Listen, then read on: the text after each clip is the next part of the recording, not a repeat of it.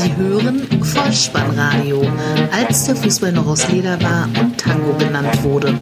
Herzlich willkommen und hallo zum Vollspannradio, der Podcast unter dem Motto, als der Fußball noch aus Leder war und Tango genannt wurde. Mein Name ist Dirk, auf Twitter unter Vollspannradio und at Spike.dh unterwegs und ich begrüße euch ganz recht herzlich zur 193. Ausgabe des Vollspannradios, der VSR 167 mit dem Titel Trainer Domino, die Nachlese zum Spieltag Nummer 29. 20.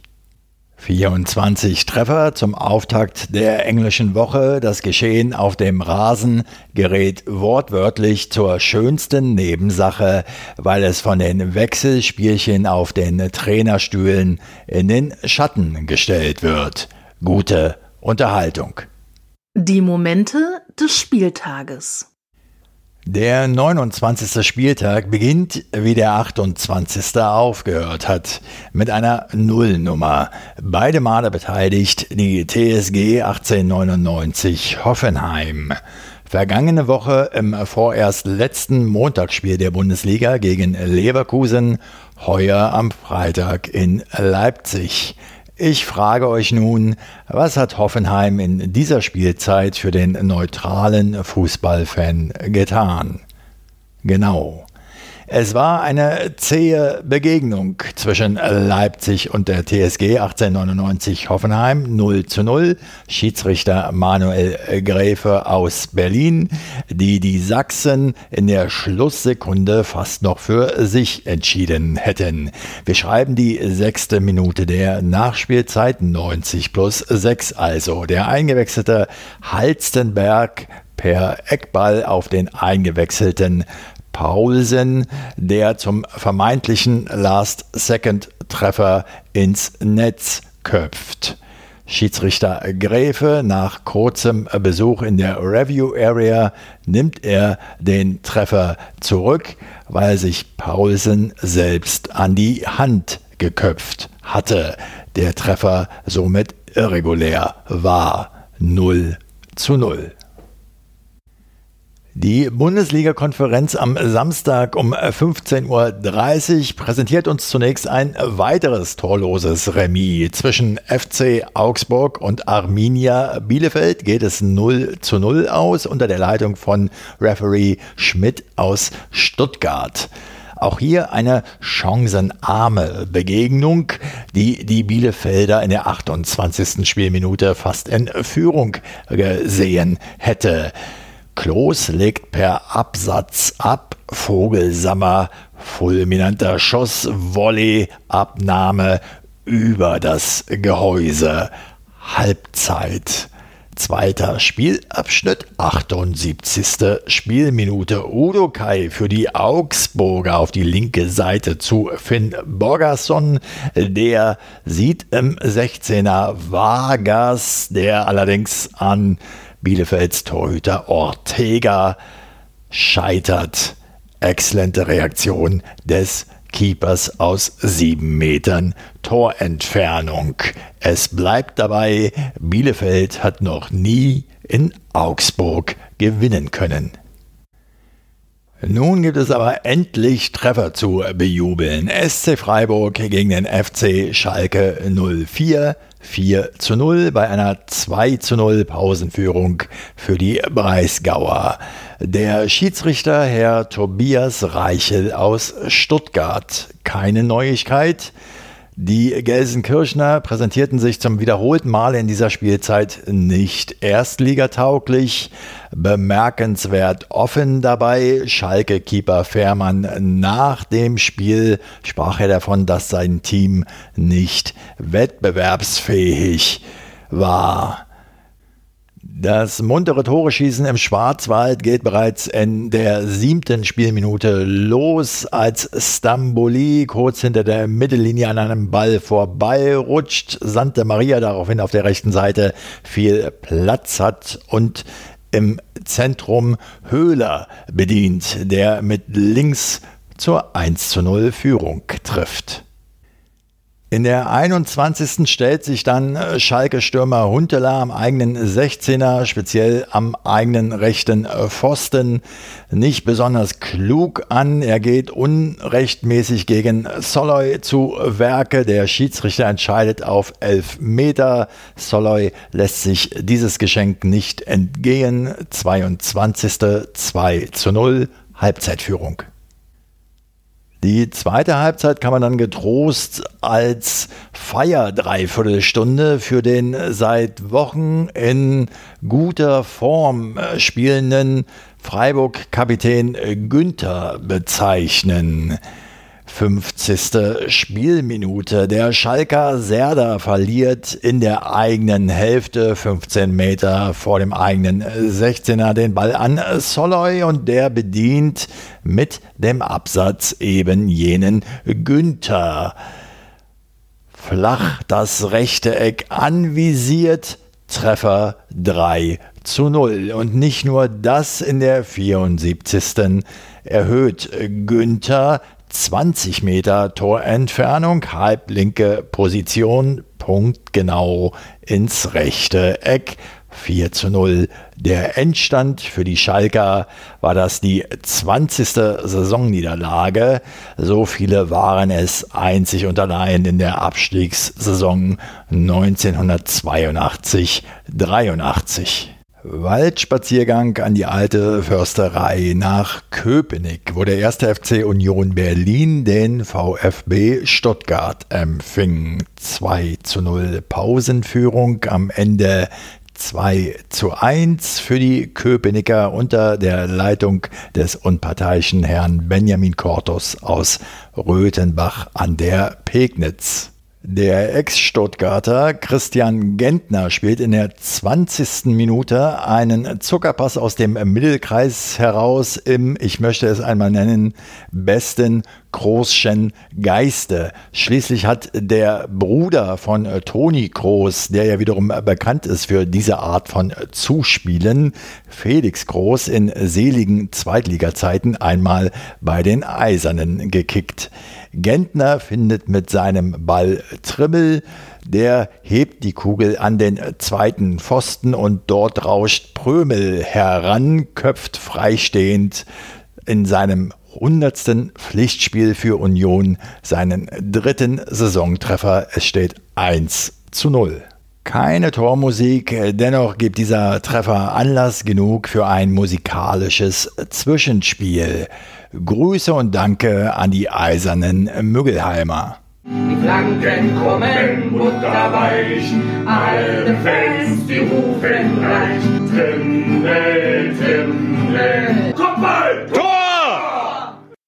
Und weil dieses Tor so ansehnlich war, in der 43. Spielminute nicht minder schön. Kruse setzt diesmal Vorlagengeber Trimmel auf der rechten Seite ein. Der Kapitän geht bis zur Grundlinie und gibt den Ball dann flach in den 5-Meter-Raum am langen Pfosten ist dann Musa zur Stelle. Sein erster Saisontreffer 2 zu 0 für den ersten FC Union Berlin.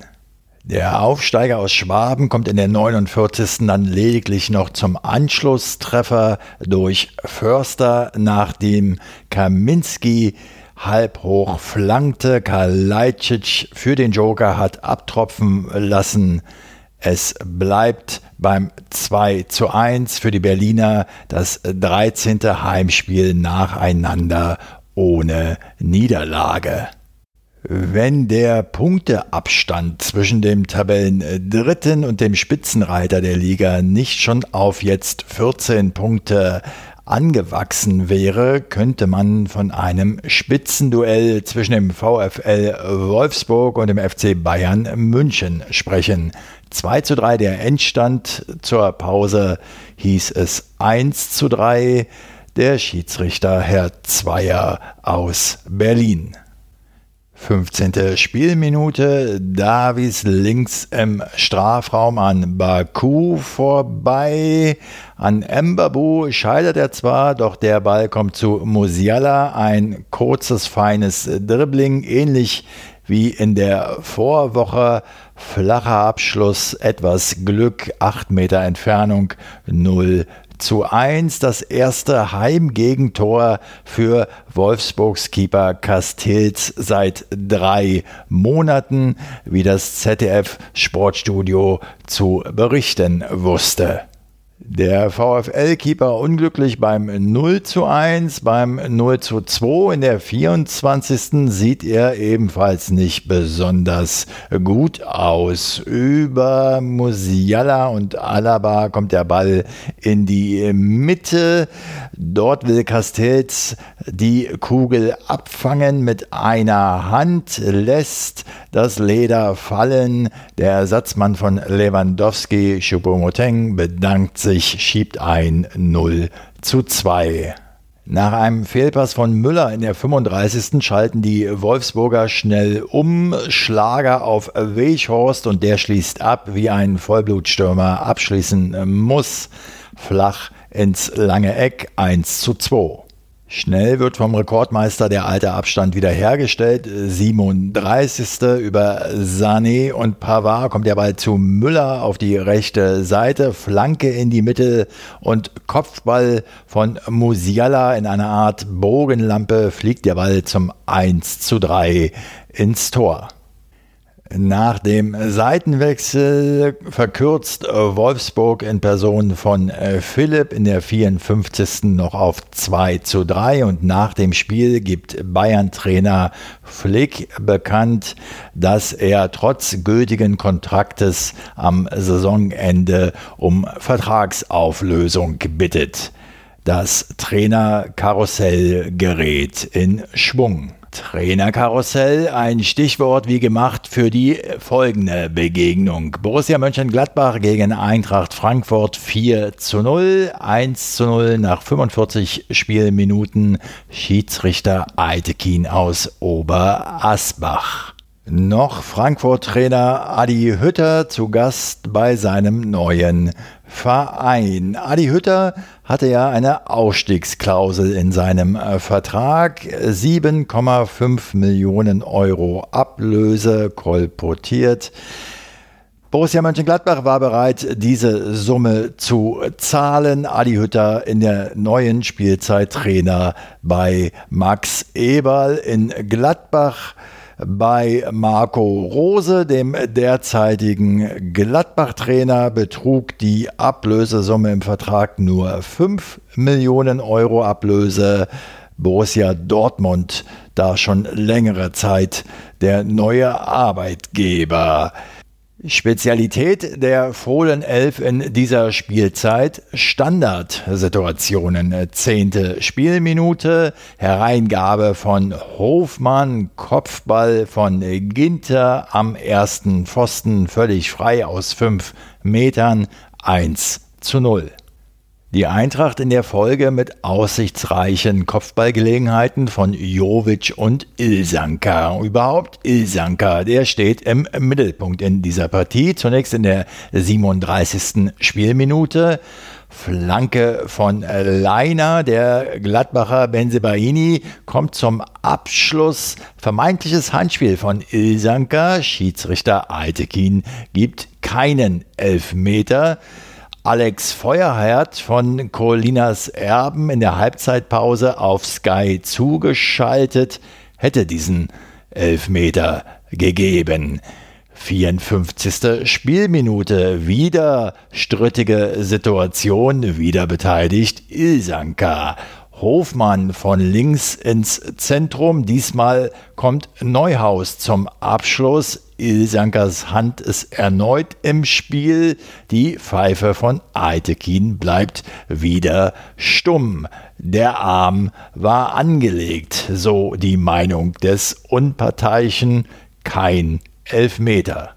60. Spielminute, Eckball von Hofmann. Der Ball wird zunächst geklärt, landet bei Neuhaus, der ihn aber wieder nach rechts zu Hofmann gibt. Ein paar Schritte noch und dann ein Halbvolley aufs Tor, bei dem Trapp nicht besonders gut aussieht. Das Leder rutscht unter dem Körper des Keepers hindurch. 2 zu 0 für Borussia Mönchengladbach. Die Rose 11 erhöht nach einer Ecke von Hofmann. 67. köpft Elvedi an die Latte. Benzebaini trifft zum 3 zu 0 und in der fünften Minute der Nachspielzeit 90 plus 5 also stellt Wolf den 4 zu 0 Endstand her.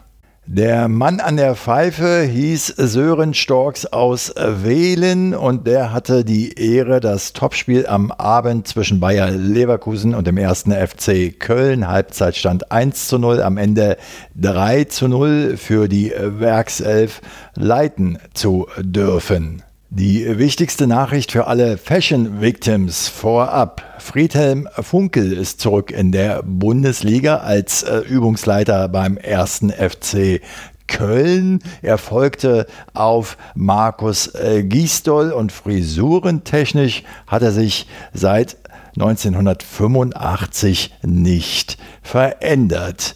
Da ist er mir nämlich am 26.05. im DFB-Pokalfinale in Berlin, damals im Dress von Bayer Uerdingen gegen Bayern München, so erstmals aufgefallen sein. Gegenüber an diesem Abend übrigens, Hannes Wolf war zu diesem Zeitpunkt gerade einmal vier Jahre alt.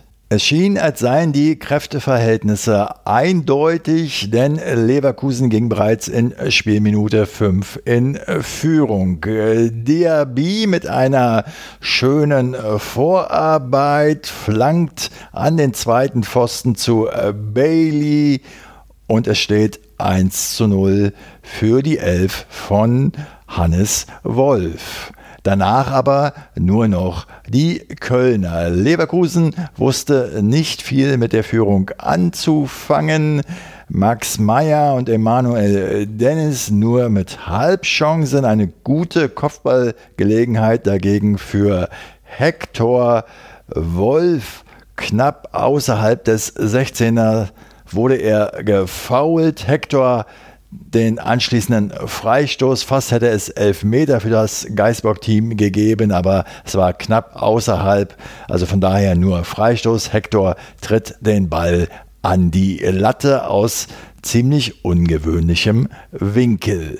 Nach Wiederanpfiff stellt Leverkusen von Vierer auf Dreierkette um. Hector zielt mit rechts knapp links vorbei und in der 51. Spielminute das 2 zu 0 für Bayer. Vorausgegangen ein eigener Eckball für den ersten FC Köln, der ihnen dann um die Ohren fliegt. Mit etwas Glück und geschickt kommt das Spielgerät nämlich zu Aranguiz, der Bailey auf die Reise schickt und der sprintet in den 16er. Mit Übersicht legt er an Janis und Horn vorbei auf den mitgelaufenen Diaby und der schiebt aus kurzer Entfernung zum 2 zu 0 ein. Keins in der 63. trifft für den FC mit fulminantem Schuss nur die Latte und dann Auswechslungen nach Funkelart. Für den ersten FC Köln kommen in der 70. Spielminute Schmitz, Katterbach und Drexler. Und es tut mir leid, das klingt nach zweiter Liga, Allerdings, und das möchte ich einschränkend sagen, ich bin ja kein intimer Köln-Kenner. Vielleicht haben diese Spieler ja doch Fähigkeiten, die mir nur bisher verborgen geblieben sind. In der 76. macht Bailey dann den Deckel auf dieses Spiel 3 zu 0. Das rheinische Derby damit also klar entschieden. Die äh, Kölner stets äh, bemüht, nach vorne fehlte die Effizienz und die Leverkusener hatten den Mann des Spiels in äh, Bailey in ihren Reihen. Das einzige Sonntagsspiel brachte die Teams von Borussia Dortmund und dem SV Werder Bremen zusammen. 4 zu 1 der Endstand, 3 zu 1 Halbzeitführung für Schwarz-Gelb, Schiedsrichter Dankert aus Rostock. Es war eine einseitige Partie und ein souveräner BVB-Sieg. Bremen stand tief und konterte gelegentlich. Wie oft ich diesen Satz in dieser Saison schon gesagt habe, Bremen stand tief. In diesem Spiel nun jedoch aber nicht über die gesamte Spielzeit und nicht immer gut. In Führung gingen sie dennoch die Weserstädter, weil Rashica schneller als Hummels war und seinen Schuss ins lange Eck in der 14. Spielminute ins Ziel traf. Ausgleich für Dortmund, 29. Nur mit dem Vollspann geht er rein. Giovanni Reina aus 16 Metern 1 zu 1. In der 34. trifft der Bremer Spieler Möwald Marco Reus im Strafraum regelwidrig. Schiedsrichter Dankert gibt Foul-Elfmeter, Holland verwandelt traumhaft sicher zum 2 zu 1, erhöht wenig später in der 38. auf 3 zu 1. In der zweiten Halbzeit spielt dann nach einer guten Stunde nur noch Bremen. Eggestein trifft den Pfosten, 63. Sargent in der 72. zu ungenau, Groß in der 74. und Selke in der 79. setzen den Ball neben das Tor. Schlusspunkt in der 87. Eckball von Hazard, Hummels mit dem Kopf.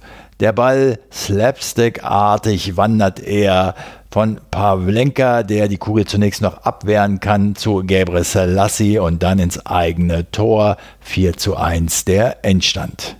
Somit hat das Vollspannradio auch die Momente dieses 29. Bundesligaspieltages wieder pflichtbewusst und mit Freude für euch zusammengekehrt. Es fehlt ein Spiel, das zwischen dem ersten RSV Mainz 05 und Hertha BSC. Diese Begegnung wurde abgesagt. Der Gesundheitsstadtrat im Bezirksamt Charlottenburg-Wilmersdorf in Berlin.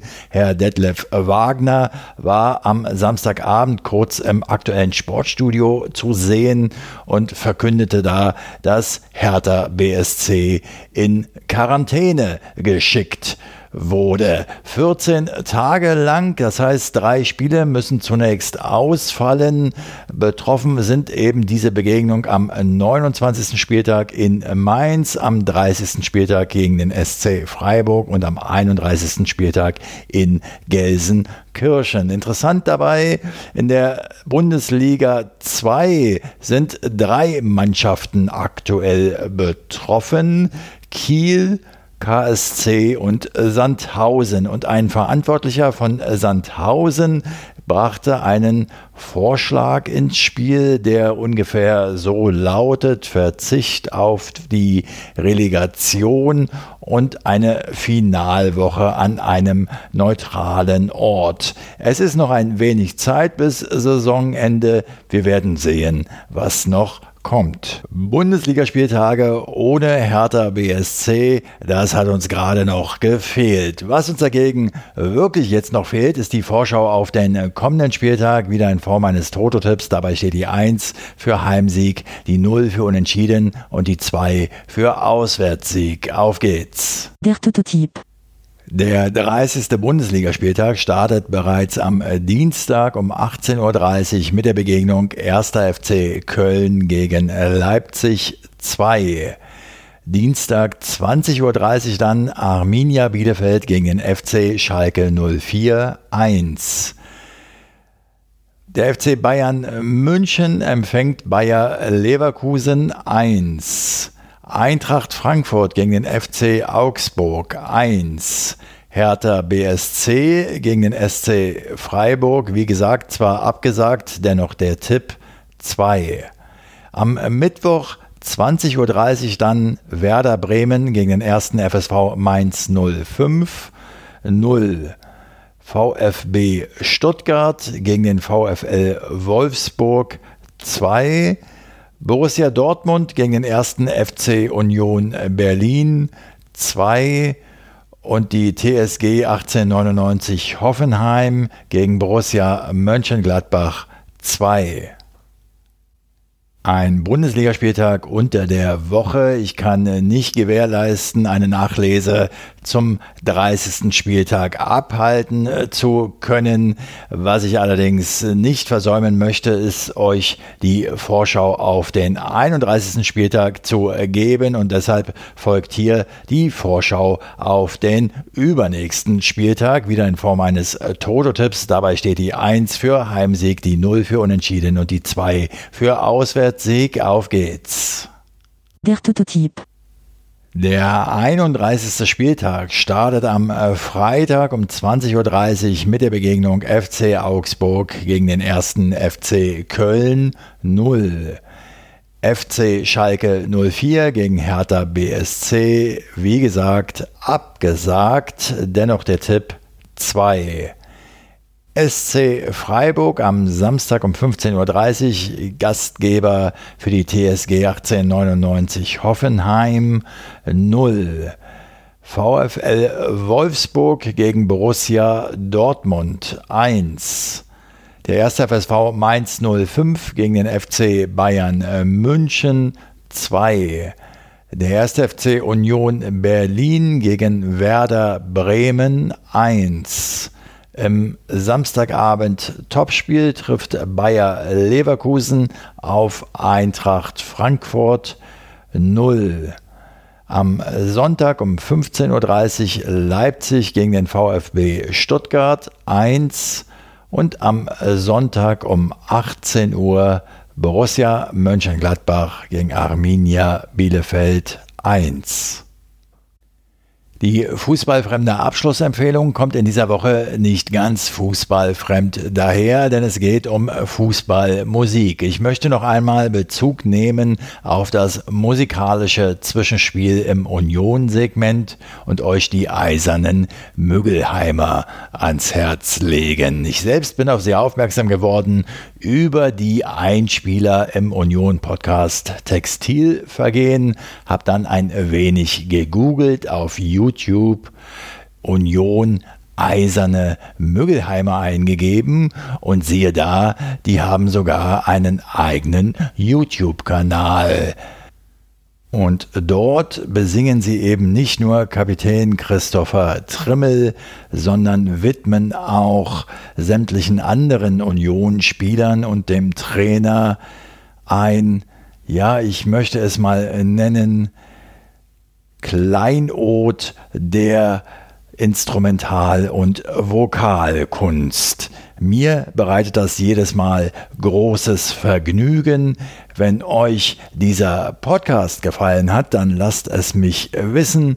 Ihr findet alle Kontakt- und Unterstützungsmöglichkeiten auf der Website des Vollspannradios bolzen und druppen.potspot.de.